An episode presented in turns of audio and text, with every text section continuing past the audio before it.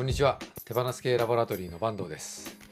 私たちはご機嫌な人と組織が増えちゃうというミッションで新しい働き方や経営スタイルを研究したり経営を進化させるプログラムを開発したりしてます。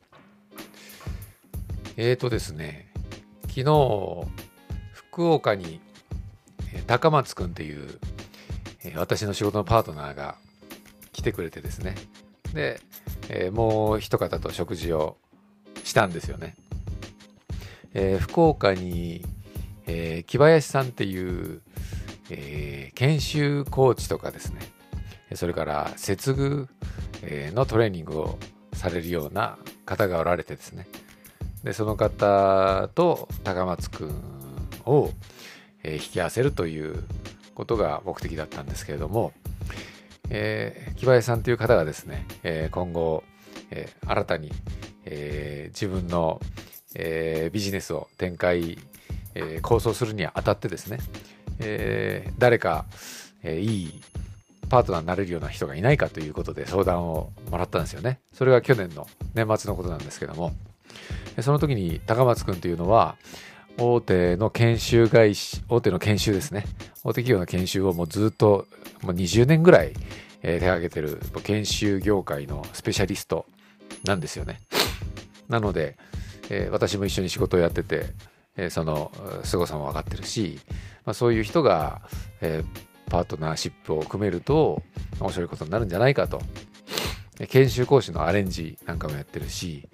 えー、企業もたくさん知ってるからですね。ということで、えー、引き合わせてですね。それで今日ですね、新人研修を木林先生がされるということで、えー、その見学に行くというえことでですね、福岡に来たんでですね、で、食事を、えして初、初顔合わせみたいな感じでやってたんですよ。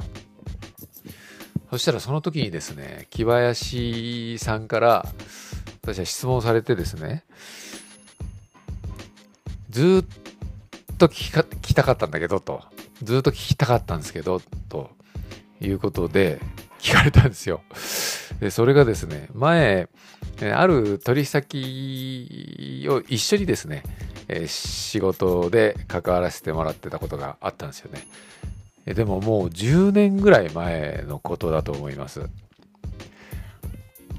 えー、で、え木林先生は顧問として入っていて、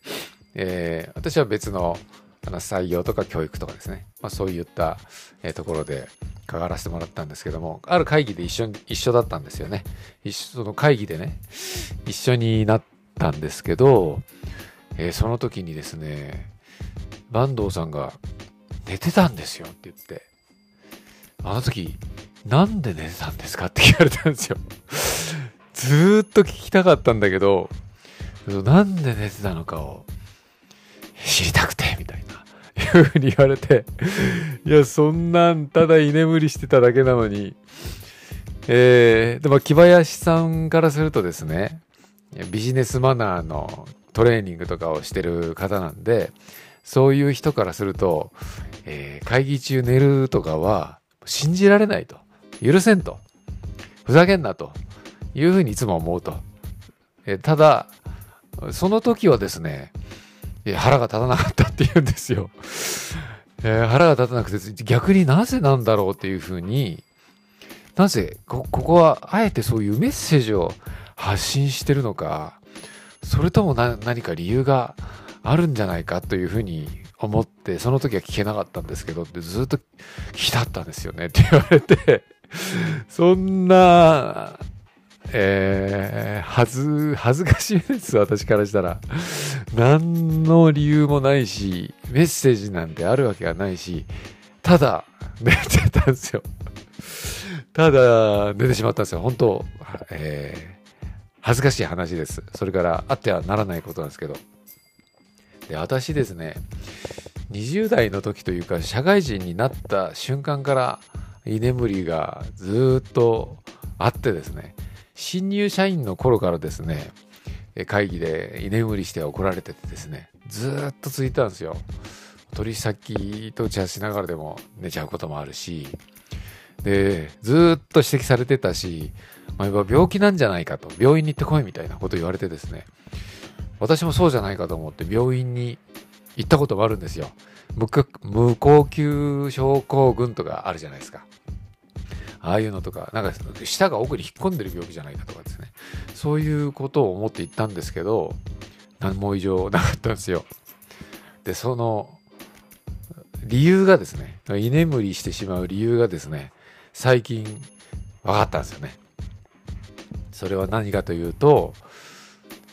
寝不足でした。寝不足ただの。ただ寝てなかっただけなんですよ。で、寝てない人でもね、昼間ちゃんと起きてる人いるじゃないですか。で、私は寝てないとダメで、えつい居眠りしちゃうんですけど、だから私は本当ダメな人間っていうか、人間性も ダメなんですね。集中力もない人間だっていう、まあ、ただそれだけのことだったんですけど、ずっとですね、寝ない方が、えー、いいというか、寝ててはいけない、えー、その夜たっぷり寝てるようじゃいけないってずっと思ってたんですよね。昔、リゲインのコマーシャルがあってですね、24時間戦いますかっていう、そういうコマーシャルが、私は20代の時だったと思うんですけど、あってですね、それすっごいかっこいいなと思ってたんですよね。なんか昔って、私ももう昭和の文化の会社にいましたから、えー、いかに仕事するかみたいな、長時間労働も当たり前だし、会社に寝泊まりすることもあったし、とにかく成果を出さなきゃいけないっていうことで、まあ、そこにやってて、で、土日、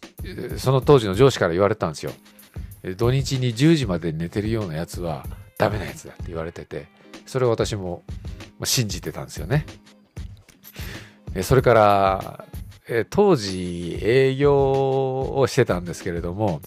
営業の先がですね、社長だったんですよね。中小企業、ベンチャー企業、中堅企業の社長に営業して社長と仕事をするというコンサルティングの仕事をしてたんですけどいろんな素敵な魅力ある社長に会ってお付き合いするわけじゃないですか。みんな寝てないんですよ。夜中まで元気いっぱいで遊ぶしだけど次の日朝9時から会議に出てバリバリするみたいないうことで24時間仕事も遊びもみたいないう人が多かったんですよね。でそういう人に魅力を感じていや人よ人と同じように寝てるようじゃ一流になれないとかですね、えー、人よりも頑張って、えー、勉強したり仕事しなきゃいけないっていうふうに思ってたんですよずっと。で私は寝なくても大丈夫な人間だって思ってたんですねえー、私は寝なくても大丈夫な人間だと。えー、他の人間とは違うというふうになぜか思い込んでたんですよ。それがですね、えー、2年半か3年前からですね、体の体質改善みたいなことを考えて食生活の改善、それから睡眠の改善をするようになってなってですね。で、えー、睡眠の質を高めようということで、結果的に1時間から1時間半ぐらい睡眠時間が長くなるようになったんですよね。そしたら、眠くなくなったんですよ。昼間に。で、それまでは、まあ、5時間か6時間の間ぐらいですかね。寝てって、だから、まあそんなにね、寝てないわけじゃないんですけど、それが7時間から8時間寝るようになったらですね、昼間、眠くなくなりました。だから私は単純に寝不足だっただけでですね、えきちっと寝れば昼間も居眠りしなくて済むという、えことでですね、あのえ何の理由もない、えだから木林さんにそういうふうにお話してですね、本当に恥ずかしい話なんですけども、ただ寝不足だっただけなんですって言ったら、まあ、笑われてましたけど、いや、本当に、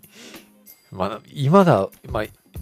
今とね、感覚が違うから何とも言えないんですけど今はですねもう昔のように寝ない生活に戻るっていうことはありえないんですけどもえそういう風になるまでにですね2年ぐらいかかりました。えつまり睡眠時間を、えー、長くとる。それから今は寝たいだけ寝るというのが私があの一番ご機嫌が高まることでえ睡眠を何よりも大事にしてるぐらいなんですけれどもそういうふうに思えるのに2年ぐらいかかったんですよね。やっぱなんかねたくさん寝てると罪悪感があるっていうか、えー、起きた時に気分はいいんですけどもだけどなんか思考的にこんな寝ててよかったのかなみたいなあこんな寝ちゃったみたいな、えー、いうような気持ちがですね取れるまでに2年ぐらいかかりましたね。まあ、そういうふうに勝手に自分にマインドセットをしてたんですけども、え、まあそういうことで本当えー、まあ、木林さんは、いや、なんか、そういうふうに寝てても、えさすがだなっていうふうに思わせるとこがすごいですよねとか言ってくれて、そんなはずないじゃないですか。そんなはずないんですよ。えー、木林さんそういうふうに言ってくれてたけど、まあ、それによって、まあ、私の20代からですね、居眠り癖でどれだけ人に人の信頼関係を損なったかとか、えー、それから、まあ、関係づくりに支障があったかっていうのは本当、まあ、測れないというか、めちゃくちゃ人に迷惑かけてると思うし、信頼損なってると思うんですよね。だけどこれからはそういうことは、えーまあ、ゼロではないかもしれないですけども、もう極端に少なくなってるんですね。えーまあ、そういうパラダイムを手放したことが、まあ、できたという話でした。えー、高松くんっていう方はですね、えー、企業の研修をたくさん手がけていて、講師もですね、全国の講師をたくさん知ってるんで、まあ、よかったら、えー、そういうのに興味がある方はですね、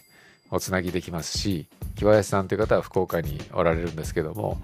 まあ、接遇とかですね、それから、まあ、心の問題ですね。メンタル的な問題についてもそこに関心が高い方なんでそういうアプローチもできる方で非常に信頼できる方なのでもし興味があったら声かけてください、えー、それでは皆さんごきげんよう